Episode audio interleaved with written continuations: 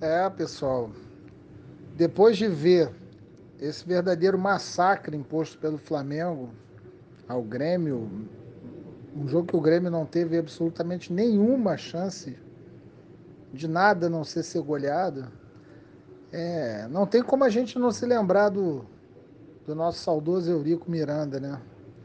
Que há 10 anos, ou talvez até mais de, do que isso, nos avisou sobre os perigos da concentração de renda é, na mão de dois clubes. É, a gente sabe que a questão do Flamengo vai muito além disso, né? não é só meramente a concentração de renda. É, alguém deveria, ao menos, suscitar a dúvida de que num quadro econômico tão difícil, inclu, e difícil incluindo aí grandes empresas consolidadas, é, saudáveis, etc.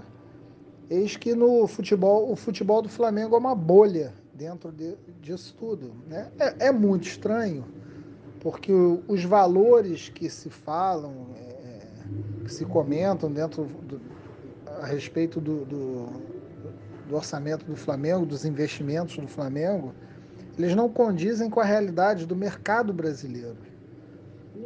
Então, nesse sentido, isso me deixa sempre uma dúvida muito grande. É, eles investiram aí, sei lá, mais de 100 milhões em contratações, um valor astronômico né, para o mercado brasileiro. E jogadores que sequer é, é, desabrocharam profissionalmente, sendo vendidos por fortunas, verdadeiras fortunas muito dinheiro indo, vindo, uma velocidade muito grande, isso suscita na, na, na dos nossos, nossos pensamentos uma dúvida muito grande em relação à, à lisura desse, desse, desse processo todo, né? É, haja boa gestão para você no momento de absoluta crise financeira, econômica no país, já de longa data, você tem um, uma ilha de prosperidade que é justamente o, o, o, Flamengo, né? É muito engraçado tudo isso. A gente espera, né, que um dia alguém faça as perguntas que devem ser feitas, né? Mas a gente sabe que a probabilidade disso acontecer é muito pequena na, na medida em que você tem, por exemplo, o, o caso do, do incêndio no ninho do urubu. Você vê que o tratamento que foi dispensado ao clube, né? inclusive pelo, pelo presidente do Vasco, nesse infeliz acontecimento, nesse trágico acontecimento.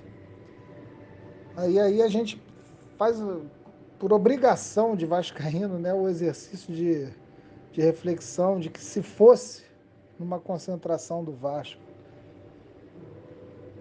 lembro que não houve ninguém indiciado pelo Ministério Público, é, é uma coisa inacreditável, é inacreditável. É como tudo, tudo pode, né? Mas isso foi avisado lá atrás por um cara. Esse cara, a partir de 2001, sobretudo, ele sofreu é, é, o assassinato, que não é, que, é o assassinato mais cruel, né? Porque ele é um assassinato contínuo, ele, ele, ele leva anos para se é, para se concretizar, né?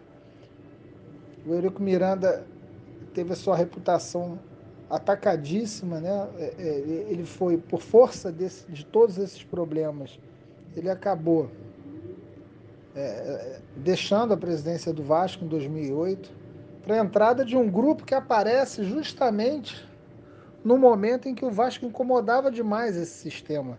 Parece até que é uma coisa encomendada. É, e aí você, na medida que você tem um braço político dentro do clube, você passa a atacar aquele outro que representava o empecilho para todos os planos que se tinha para o futebol brasileiro. E aí a gente, depois de 2008, de fato entra no, num caminho muito complicado.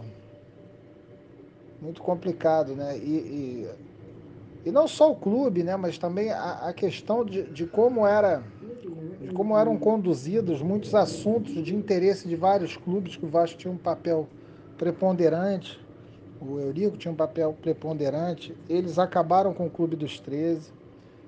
Assim, o processo foi, foi paulatino, foi feito ao longo, do, ao longo dos anos e chegou-se agora ao seu limiar, vamos dizer assim.